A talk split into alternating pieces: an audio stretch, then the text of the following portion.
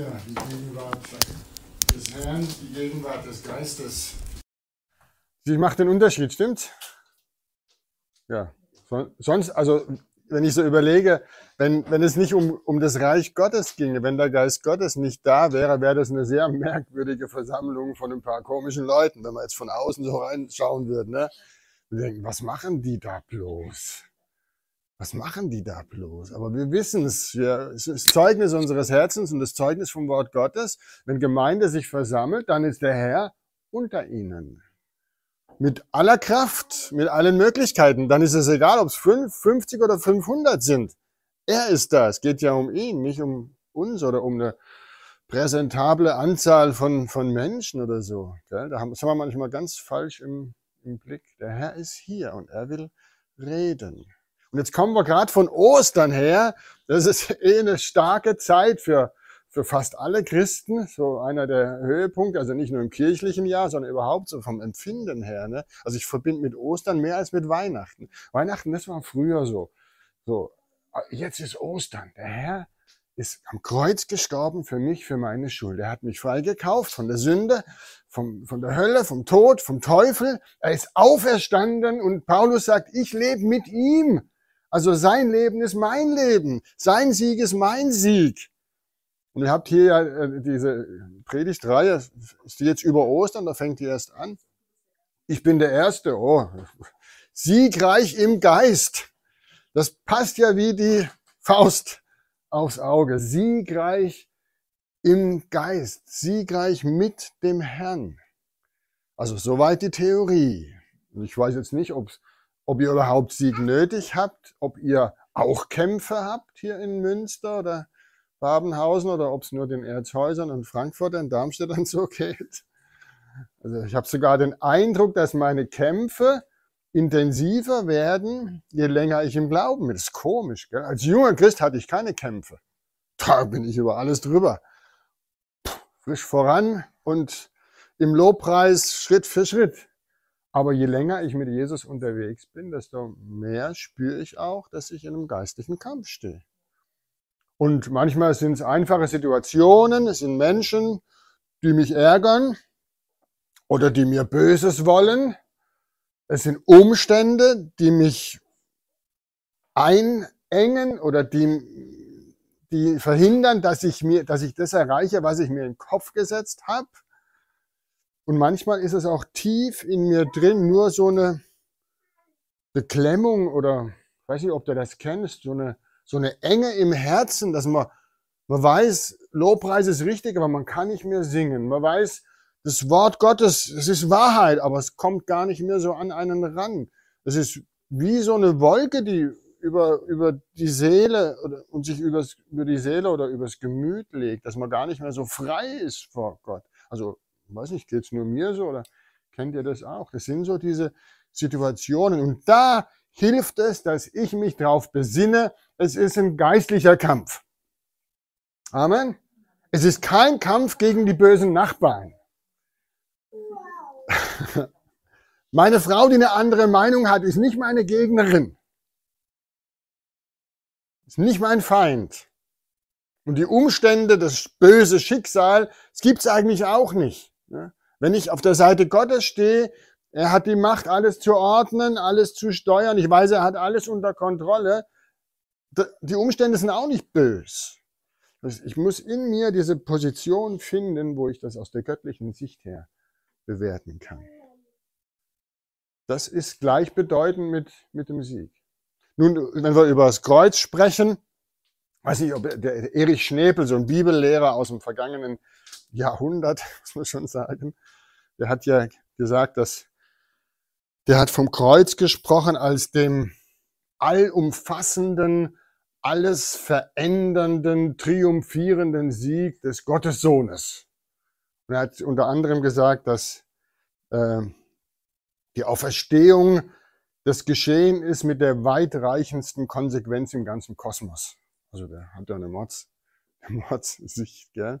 So, das ist Fakt. Das will ich. Und das ist eine Glaubensposition. Die muss ich mir immer wieder, muss ich immer wieder einnehmen können. Der Sieg von Jesus ist mein Sieg. Er ist den Tod gestorben, den ich verdient hätte. Durch die Taufe bin ich mit ihm gestorben, gestorben, aber auch mit ihm auferstanden. Und was ich lebe, lebe ich für den Herrn und im Herrn und durch den Herrn und zum Herrn hin, bis sich alles erfüllt. Diesen Fakt, den muss man immer wieder behaupten.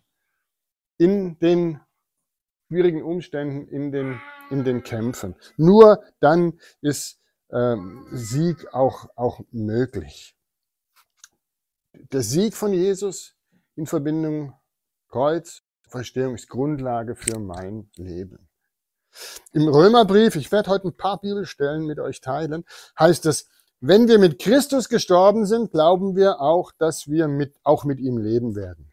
Da wir wissen, dass Christus aus den Toten auferweckt nicht mehr stirbt. Der Tod herrscht ja nicht mehr über ihn. Römer 6, Vers 8. Denn was er gestorben ist, ist er einfach allemal der Sünde gegenüber gestorben. Was er aber lebt, das lebt er für Gott. So auch ihr haltet euch der Sünde für tot, Gott aber lebend in Jesus Christus. Wenn ich an Ostern denke, denke ich an eine historische Tatsache. Ist gerade ein super spannendes Buch von Markus Spieker, dieses dicke, kennt ihr das dicke Buch Jesus, eine Weltgeschichte? Würde ich jedem Christen empfehlen zu lesen, weil es so viel Hintergrundwissen vermittelt auch, so Fakten aus dem Umfeld, aus dem, zu den biblischen Zeiten. Und da gehen mir immer wieder die Augen auf und ich, Mensch, genau, jetzt verstehe ich das, weil, das ist so, weil, ne? so, richtig gut. Und er, er sagt, und das glaube ich, das sagen auch andere, also der, das Sterben von Jesus, das ist, ist eine Tatsache. Das ist historisch belegt. Das steht nicht nur in der Bibel, es sind auch außerbiblische Quellen belegen das, dass da einer gestorben ist bei den Juden, den die Juden angeklagt haben. Und von dem sie sagen, er hätte gesagt, er sei der, der, der Sohn Gottes. Ja, und, und der ist tatsächlich gestorben. Und auch die Auferstehung ist belegt, historisch, wenn man sich da mal überlegt. Jesus, also alle Umstände sprechen dafür, dass das wirklich eine Tatsache ist. Das ist ein historischer Fakt. Aber, und das ist jetzt, das glauben wir ja wahrscheinlich alle, aber macht es deswegen leichter? Ist es deswegen leichter für uns, dass wir uns dafür halten, der Sünde gegenüber für tot und Gott gegenüber für lebendig? Das ist so eine, so eine große Wahrheit, so, ein Riesen, so eine Riesenüberschrift. Da stehe ich dann da in meinen jämmerlichen Fragen, Unsicherheiten und Kämpfen und denke, wie kann ich das denn runterbrechen, dass es für mich Bedeutung hat? Wie kann der große Sieg von Jesus für den Glaubenskampf vom Framo relevant sein. Das ist so, wie wenn du mit einem 10 Millionen Euro Scheck irgendwo beim Bäcker bezahlen willst. Gut, 10 Millionen Euro Schecks haben wir nicht, aber versuch's mal mit einem 500er. Das geht nicht. An der Tankstelle, das geht nicht. Ne? Du kannst dahin, das ist, das ist echtes Geld. Du willst, nee, nee, nehmen wir nicht. Ne? Wir brauchen Kleingeld. Du brauchst, ich brauche das Kleingeld des Glaubens für meinen Alltag damit ich es greifen kann, damit ich es leben kann. Wie wird der Sieg von Jesus für mich zum Sieg in meinem Glaubensalltag? Ich vermute mal, dass ich für viele von uns und für mich auch immer wieder was verschieben will. Dass ich nämlich versuche, diese geistlichen Kämpfe auf einer natürlichen Ebene auszufechten. Jetzt sagt er mal richtig die Meinung, dann wird er schon still sein. Früher vor Jesus hätte ich gesagt, knall dem eine rein, da ist Ruhe. Ja? Oder jetzt reiß dich mal am Riemen und sei mal diszipliniert, dann kriegst du auch die Sache wieder gebacken. Das wäre auf der, auf der menschlichen Ebene, auf der natürlichen Ebene. Aber wir sind ja, stehen ja in einem geistlichen Kampf. Und das zu realisieren und zu sagen, ich will mich auf die geistliche Ebene stellen. Ne? Das ist die Schwierigkeit. Also nach menschlichen Gesichtspunkten war die Mission von Jesus gescheitert am Kreuz. Wer das beobachtet hat, hat wahrscheinlich gesagt, so, das war's. Der hat hier drei Jahre lang große Reden geschwungen. Der hat hier einen Haufen Leute aufgewiegelt, hat da mächtig Anhängerschaft gesammelt. Und jetzt guck mal, da hängt er. Ne? Fertig aus. Aus der menschlichen Perspektive ist die Mission gescheitert. Aber aus der himmlischen Perspektive, das schreibt der Paulus auch, er hat im Leiden hat Christus triumphiert. Am tiefsten Punkt hat er den höchsten Sieg errungen. Das ist gewaltig. Gell? Und es braucht schon den Heiligen Geist, damit wir das auch erkennen können. Er ist, er war und er wird immer sein, der Allmächtige, der Lebendige, der triumphierende Sieger in Ewigkeit. Wenn das nicht so wäre, wäre das blanker Hohn, was Jesus von seinen Jüngern verlangt hat, wozu er sie aufgefordert hat. In Johannes 16, Vers 33. In der Welt habt ihr Bedrängnis, aber seid guten Mutes. Ich habe die Welt überwunden. Da würde ich sagen, schön für dich, aber meine Welt geht gerade einen Bach runter. In meiner Welt dreht sich gerade alles. Du hast es hinter dir, aber ich stehe noch mittendrin in meinem Chaos. Wie kriege ich das hin? Wie, wie soll ich das gebacken kriegen?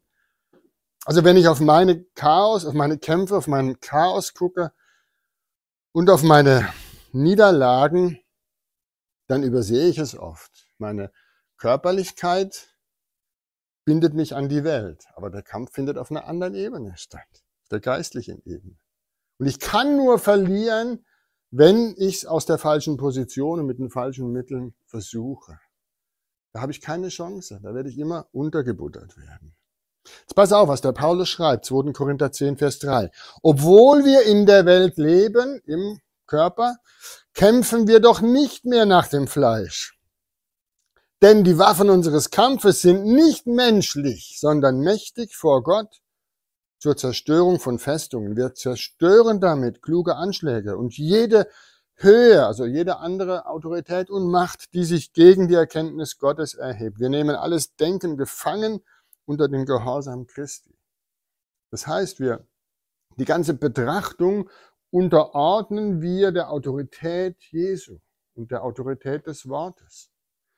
Im Epheser 6, Vers 10 kennt ihr auch, schließlich werdet stark im Herrn und in der Macht seiner Stärke, nicht meiner Stärke. Nicht der von meinem Leiter und wir stehen alle zusammen und wir machen uns eins. Ist immer noch zu wenig, aber in der Macht seiner Stärke. Zieht die ganze Waffenrüstung an, damit ihr gegen die Listen des Teufels bestehen könnt. Und bei alledem, dann Vers 16, ergreift den Schild des Glaubens. Das kommen wir jetzt schon Richtung Stichwort.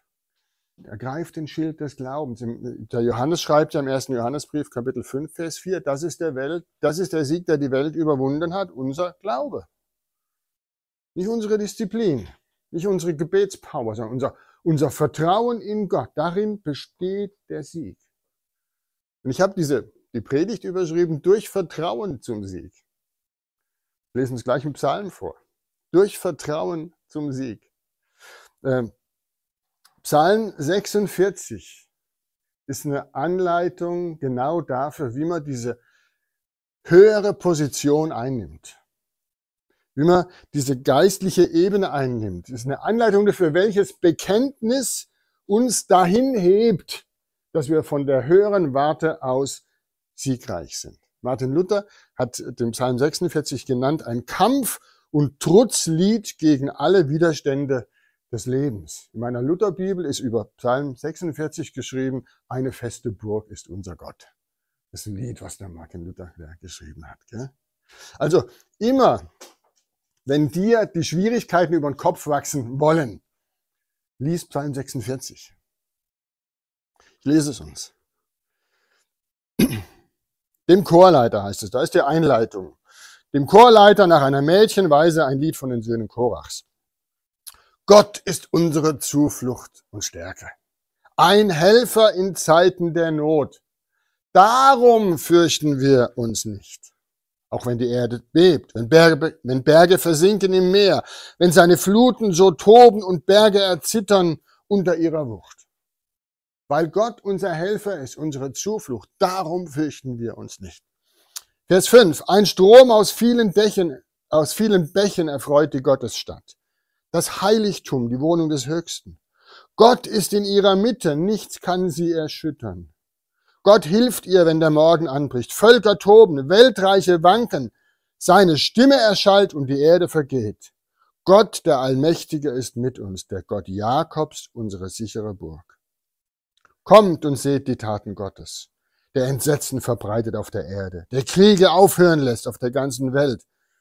Es ist notwendig. Kriege aufhören auf der Welt, ja. Der Bogen zerbricht und Speere zerschlägt und die Streitwagen im Feuer verbrennt. Lasst ab und erkennt, ich bin Gott. Ich werde erhöht sein unter den Völkern, erhaben über die Erde. Vers 12. Gott der Allmächtige ist mit uns. Der Gott Jakobs ist unsere sichere Burg. Also schon, schon allein vom, von der Wortwahl her sehr bildgewaltig, sehr sprachgewaltig.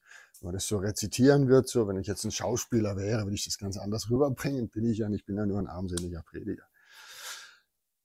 Zum Hintergrund des Psalms, er wird dem König Hiskia zugeschrieben.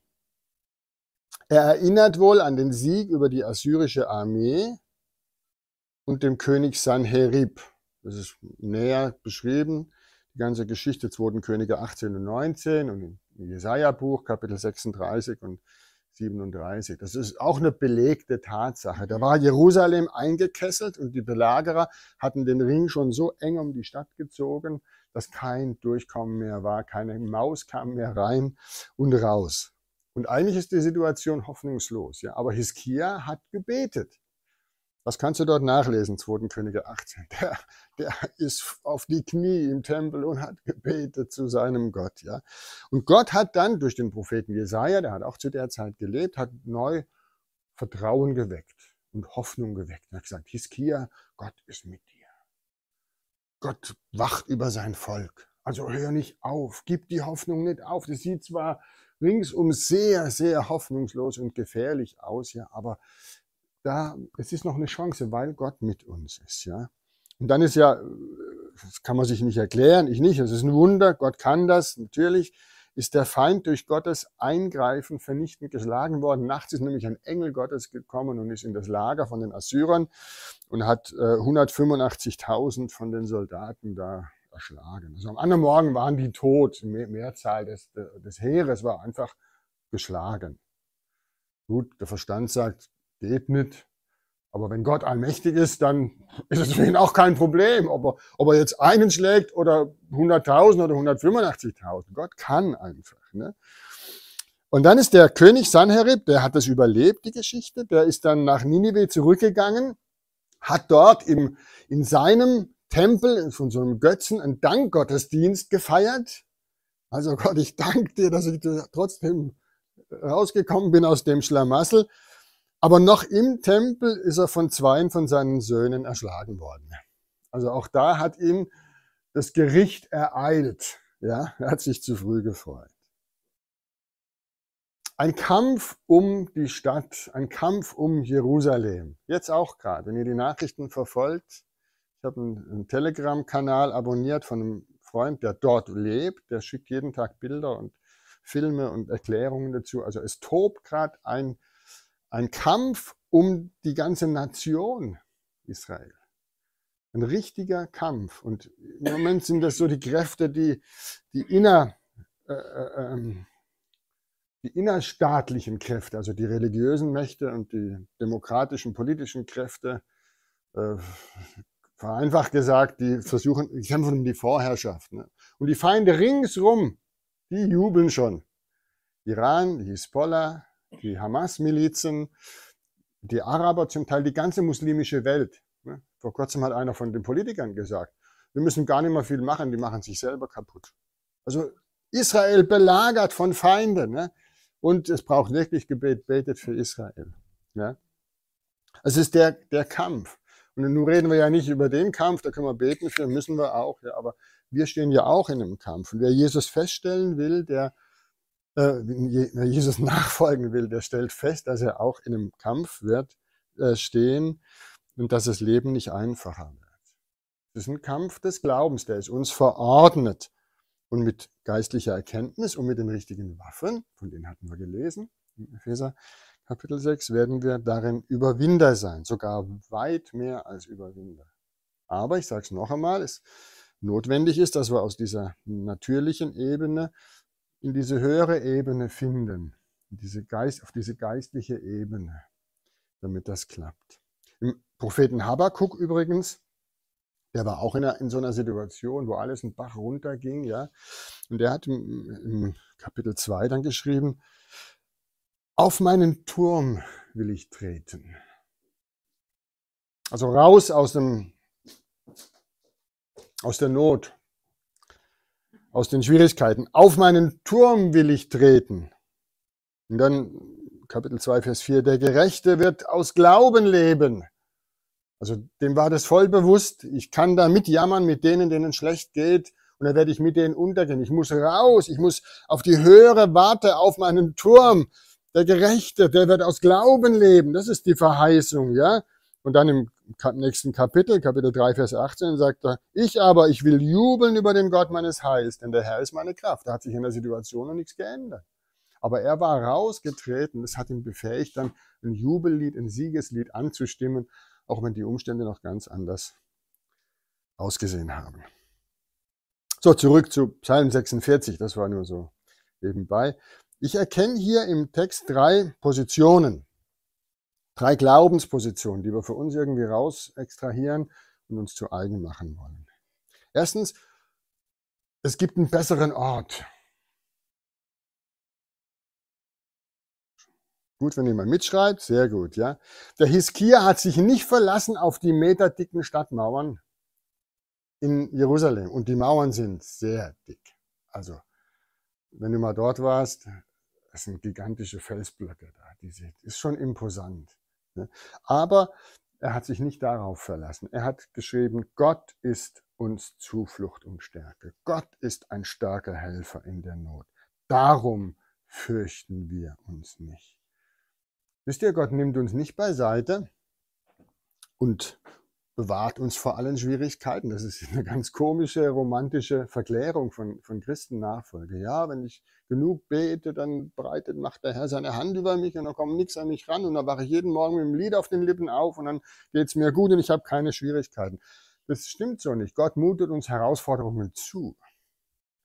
Wir sollen gar nicht verschont bleiben vor den Kämpfen, denn es sind doch genau die Kämpfe, die uns formen, die uns zu Männern und Frauen des Glaubens werden lassen. Persönlichkeit formt sich in der Krise, hat mal einer gesagt, nicht im Wohlergehen.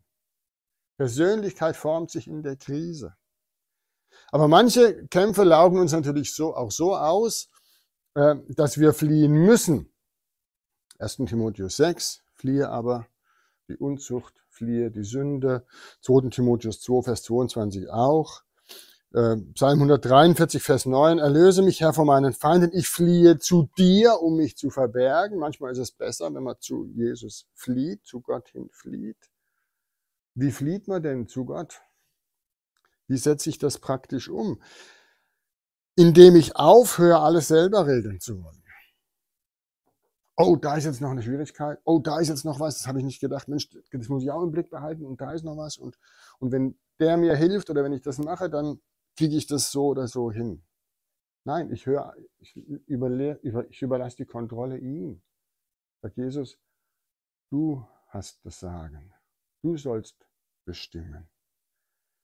Indem ich die Aussagen der Bibel über die Erlösung und über diesen Sieg, von dem wir die ganze Zeit sprechen, annehme und darauf vertraue, dass es auch für mich Gültigkeit hat.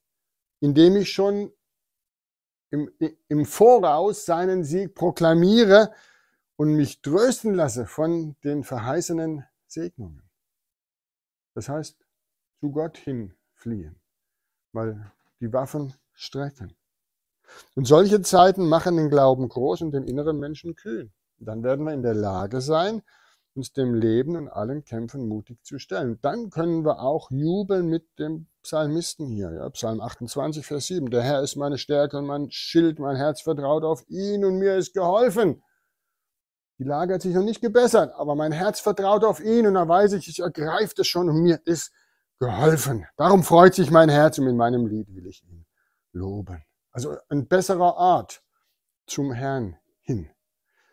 Mal raus aus dem Trubel, wo ich keinen Blick mehr habe, wo mir alles über mich zusammenschlägt. Auf die Seite treten. Jesus, jetzt bin ich bei dir, du hast die Kontrolle.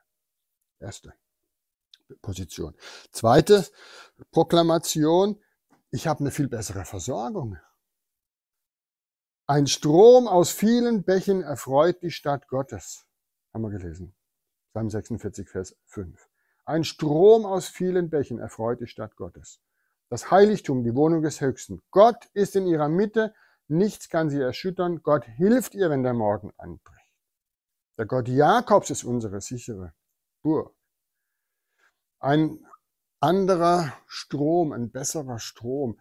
Also Wasser oder Flüsse sind immer wichtig zur Versorgung. Alle großen Städte in der Geschichte lagen oder liegen an Strömen. Die großen Städte Ägyptens versorgen sich aus dem Nil. Ninive lag am Tigris, Babylon lag am Euphrat. Bis heute. Köln liegt am Rhein, Frankfurt am Main. Münster, was habt ihr für einen Bach? Die der Sprenz, wisst ihr? Auch, ja, das ist so. Also Erzhausen hat einen Hegbach, habe ich jetzt letztens mitgekriegt. Der fließt irgendwo über Nidda, über den Main in den Rhein. Also Erzhausen ist auch an den Rhein angeschlossen. Über, ne? Ein kleines Bächlein, ganz schmal. Flüsse waren wichtig, sie haben die Wasserversorgung gesichert, aber Jerusalem hat keinen Fluss. Ist auch schlecht möglich, weil Jerusalem auf dem Berg liegt. 850 bis 900 Meter hoch. Ja.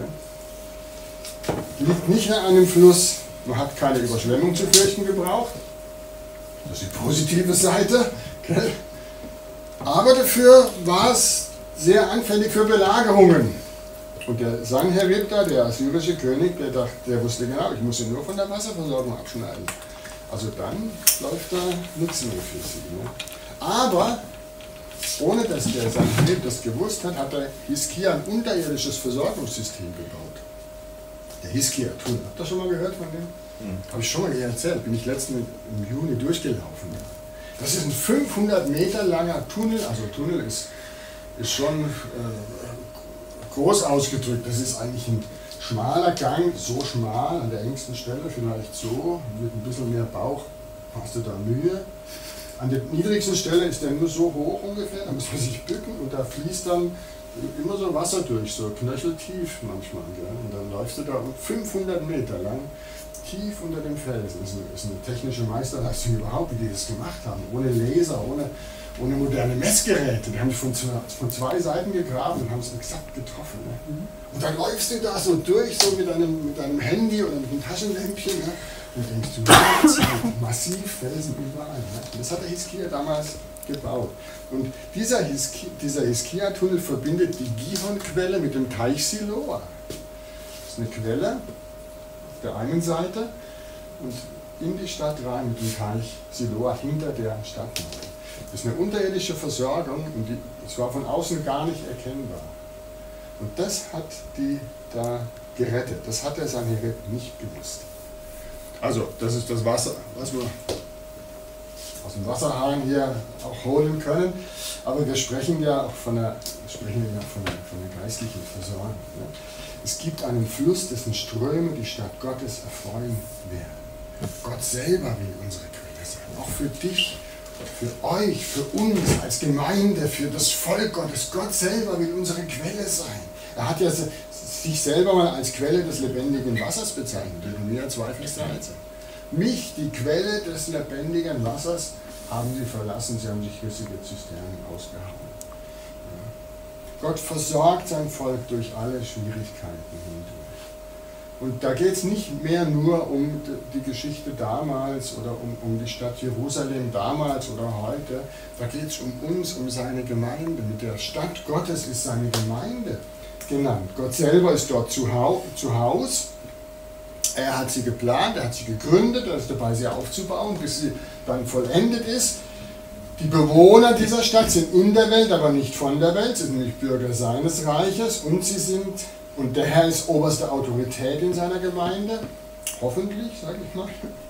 Und sie ist sein Eigentum, nämlich er kauft mit seinem Blut, Apostelgeschichte 20, Vers 28. Der Herr versorgt seine Gemeinde. Und wenn wer sich an Jesus gebunden hat, der hat auch einen Fluss, einen ganz besonderen Fluss.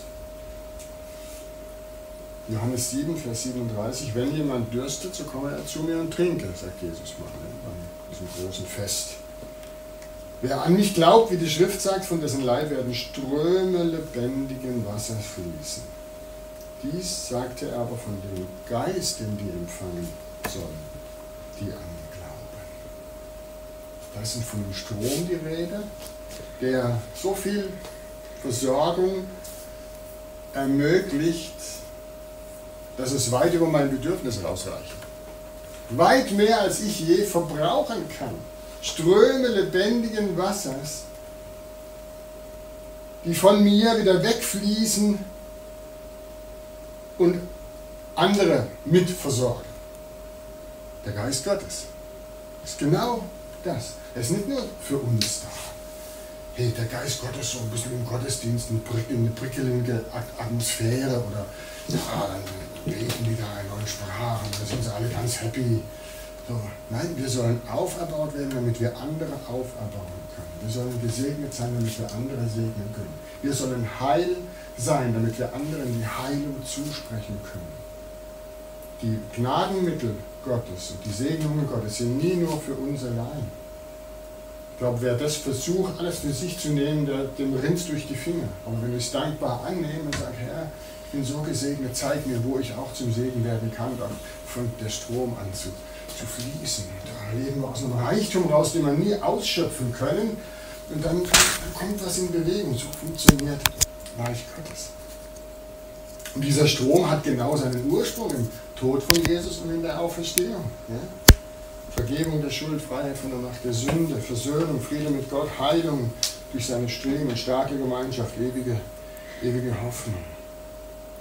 Dieser Strom ist natürlich unsichtbar. Den sieht man nicht, das sehen die Leute nicht. Also wer da draußen vorbeigeht, sieht nicht, dass hier eine Quelle ist, die die Heilungskraft hat für die ganze Welt. Der ist unsichtbar für die Welt, sie hat auch keinen Zugriff darauf. Johannes 14, Vers 16. Jesus sagt, ich werde den Vater bitten, er wird euch einen anderen Sachwalter geben, er bei euch seine Ewigkeit, nämlich den Geist der Wahrheit. Den kann die Welt nicht empfangen, weil sie ihn nicht sieht und ihn gar nicht kennt. Ihr aber kennt ihn, denn er bleibt bei euch und wird in euch sein. Der Geist Gottes in uns, er macht uns lebendig, er erfüllt uns, er fließt zu uns, durch uns hindurch und wieder zu anderen, um zu segnen. Also das ist ein Thema, das begeistert mich. Das macht mich auch immer wieder mal demütig vor Gott, dass ich denke, Gott, es geht gar nicht um mich. Als junger Christ denkt man ja, gerade in der Gemeinde, wenn man so kommt, jung bekehrt, in diesem Jahr so betüttelt, die Jungbekehrten. Ne? Was man leicht meinen könnte, also es geht nur um mich. Alle begrüßen mich, wie geht's dir? Und alles wunderbar. Und du wirst du verhetzelt wir sind, als junger Christ bin ich auch von den Omas in unserer Gemeinde verhetzelt worden. Ne? Die haben sich so gefreut. Kerl mit seiner Lederhose und Cowboystiefeln und Lederjacke und seiner Afro, seinem Afro-Look.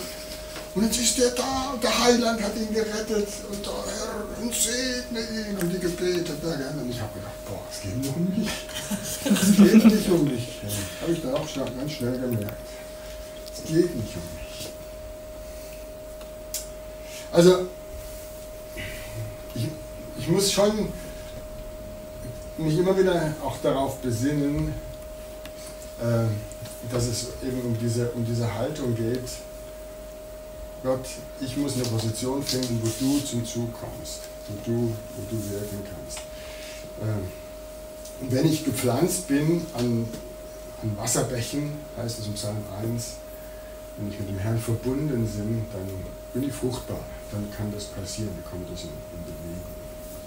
Vom Hudson Taylor habe ich eine, kennt ihr Hudson Taylor, Begründer der China-England-Mission, ähm, habe ich eine Begebenheit gelesen, man hat ihm berichtet von Widerständen, heftige Widerstände, irgendwo weit ab von seinem Hauptquartier, in anderen Teilen von seiner Arbeit und dass dort das Leben von den Missionaren sehr stark bedroht ist. Und was macht er? Er fängt an zu singen und rühmt die Kraft des Kreuzes Jesu. Und haben ihm seine Mitarbeiter gesagt, hey, Chef oder keine Ahnung, wie sie ihn angesprochen haben, was ist los mit dir? Unsere Brüder und Schwestern sind vom Tod bedroht und du singst hier Lieder. Wisst ihr, was er gesagt hat? Wollt ihr, dass ich hier ängstlich und besorgt bin? Das ändert doch an der Situation nichts. Es wird mich ganz gewiss für meine Arbeit untauglich machen und euch nicht helfen. Ich muss aber, damit sich was ändert, die Last auf den Herrn abwälzen dann wird Gott eingreifen. Der hat im geistlichen Kampf gekämpft. Ob es gut ausgegangen ist, weiß ich nicht, aber ich vermute mal, weil er war schon ein Mann Gottes. Gott hat eingegriffen. Er hat bei Hiskia eingegriffen und er greift doch bei dir ein.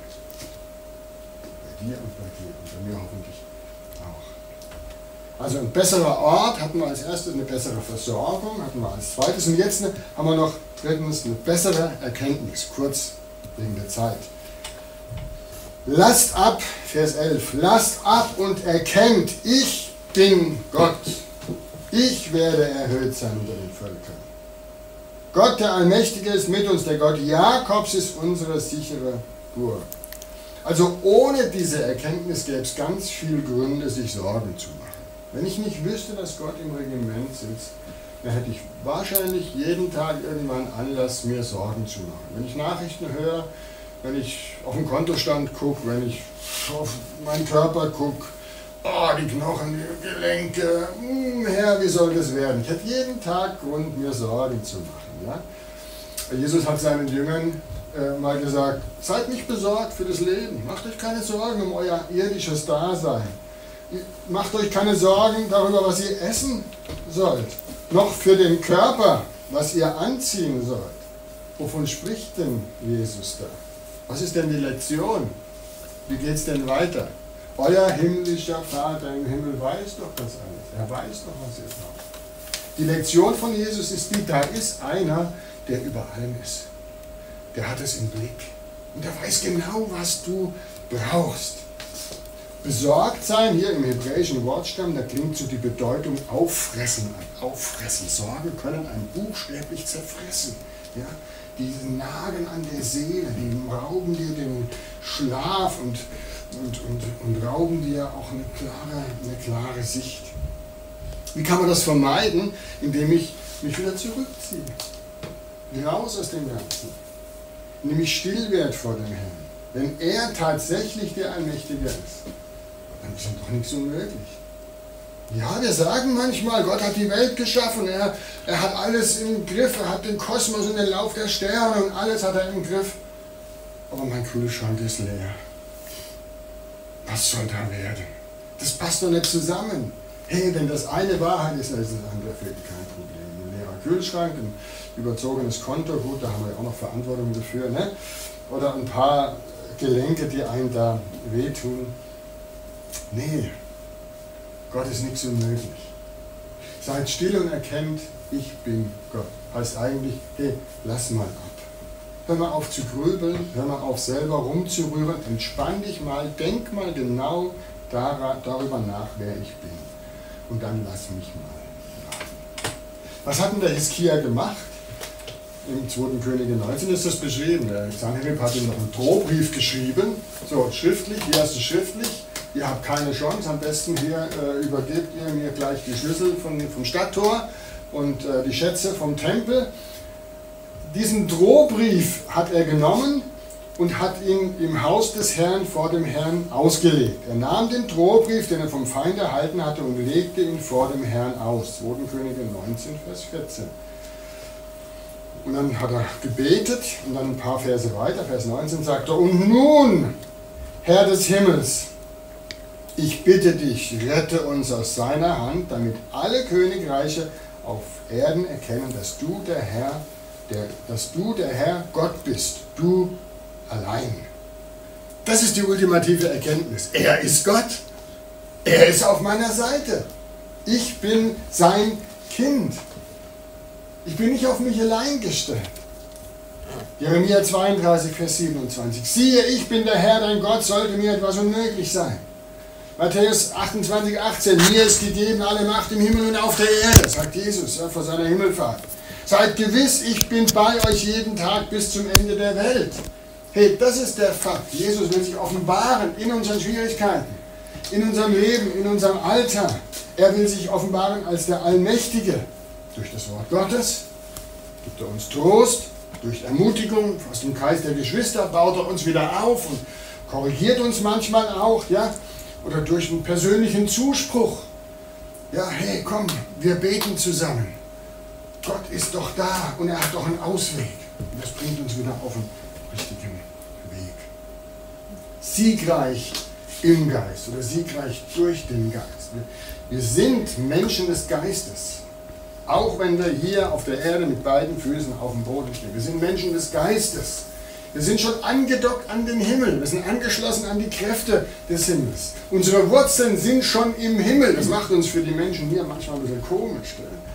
Also, manchmal auch so, die besonders frommen, denke ich manchmal, die sind nur über, überspannt. Das ist eine große Versuchung, die für überspannt und überreligiös zu halten. Aber hey, die sind einfach, die leben vielleicht schon in einer Wirklichkeit, die mir noch fremd ist. Die sind schon so entrückt an den Himmel angeschlossen, dass sie für mich ah, ein bisschen komisch wirklich. Also den Gedanke muss ich verbannen aus meinem Kopf. Ne? Ich sage, Herr, ich will auch so tief mit dir verbunden sein. Ich will dir auch so nah sein. Ne? Das Irdische soll mir immer weniger wichtig werden. Das Himmlische, das was dir ist, das soll mir immer wichtiger werden. Menschen des Geistes sind anders. Sie sehen in den Schwierigkeiten des Kämpfens, des Lebens den, den, Beweis der Vaterschaft Gottes. Denn wen der Vater lieb hat, den züchtigt er, den erzieht er. Ja? Wenn ich auf dem Spielplatz bin mit meinen Kindern, ja, jetzt nur die Pflegekinder, aber früher mit meinen eigenen, ja, was die anderen Kinder angestellt haben, das war mir sowas von egal. Da habe ich keinen Zugriff. Aber wenn meine Kinder angefangen haben, mit Matsche zu schmeißen oder mit komischen Wörtern um sich zu schmeißen, Kaka und, und so, ne? habe ich gesagt, du komm mal her, hey, das geht aber jetzt nicht. Oder wenn sie angefangen haben, mit anderen Kindern dann mit der Schaufel zu hauen oder denen das wegzunehmen, sofort gesagt, hey, das geht nicht. Da muss ich eingreifen. Ja? Meine Kinder, die erziehe ich. Der Vater im Himmel erzieht uns in Schwierigkeiten. In Schwierigkeiten dürfen wir den Beweis seiner Vaterschaft sehen, dass er nämlich da auch uns formt. Ja? Menschen des Geistes betrachten die Mühe des Kampfes, auch den Schmerz als notwendiges Mittel zur Umgestaltung. Und sie rechnen im ganzen Durcheinander des Geschehens damit, dass Gottes Hand trotzdem ordnend eingreift und alles wieder ins Lot bringt. Sind wir so Menschen des Geistes? Können wir das bekennen? Dass wir sagen, hier, ich bin kein Loser, ich bin Gottes geliebtes Kind. Ich verlasse mich nicht auf meine Kraft. Der Heilige Geist ist die Quelle von meiner Kraft. Ich lasse mich nicht einschüchtern, denn ich weiß, der Sieg ist schon errungen. Können wir das, können wir das uns zu eigen machen? Das, das wäre ein großer Schritt. Wenn wir das jeden Morgen machen, so, dann glaube ich, gehen wir anders durch den Tag. Schau dir nochmal den letzten Vers an. Wenn der Psalmist dort geschrieben hätte, der Gott Abrahams ist unsere Zuflucht, dann wäre ich, ich ermutigt. Abraham war ein großer Mann, ein Held des Glaubens, ein Gigant, davon bin ich ja noch weit entfernt. Aber, das heißt ja dort, der Gott Jakobs ist unsere Zuflucht. Der Gott Jakobs ist unser Schutz. Jakob war einer wie wir, einer wie ich, eigenwillig, anfällig für Versuchungen, für Sünde, ein Trickser, ein Versager, trotzdem immer hungrig nach Gott. Ja, also da ist die Hinsucht in mir, das ist ehrlich. Ne? Und Jakob war auch schließlich bereit zur Umkehr. Und das will ich auch, auch sein. Der Gott Jakobs, der sagt nicht zu dir, naja, du, nee, du hast zu wenig Glauben. Oder du hast zu viel falsch gemacht. Oder du bist zu viel eigene Wege gegangen dann sind wir genau die richtigen Kandidaten für. Wenn wir merken, hey, wir sind auf dem Holzweg oder wir lassen zu schnell die, die Hand sinken oder wir geben uns zu schnell dem Feind geschlagen, dann sagt er, du bist ein Kandidat für mich. Dich stelle ich auf den richtigen Weg. Das ist meine Aufforderung, meine Bitte an euch, dass ihr diese Glaubensposition einnimmt. Der Herr ist meine Stärke. Ich bin versorgtes Hören drin. Ich erkenne, Gott ist Gott. Mein Gott ist der Allmächtige. Jesus, da möchte ich dir Danke sagen, dass du durch deinen Geist uns das ganz tief reinschreibst in unser Herz. Ich brauche das auch jeden Tag neu. Halt meinen Blick offen für die himmlische Realität. Dass ich erkenne, worum es wirklich geht. Hilf mir hier und meinen Geschwistern, dass wir uns nicht runterkriegen lassen von schlechten Nachrichten und dummen Gefühlen oder ja, komischen Umständen, sondern dass wir dich vor Augen haben. Ich habe den Herrn stets vor Augen. Der Herr ist an meiner Seite. Jesus, hilf uns doch so, dass wir gestärkt rausgehen und Tag für Tag unseren Weg gehen, unsere Kämpfe kämpfen und mit dir in allem überwinden. Amen. Amen. Amen.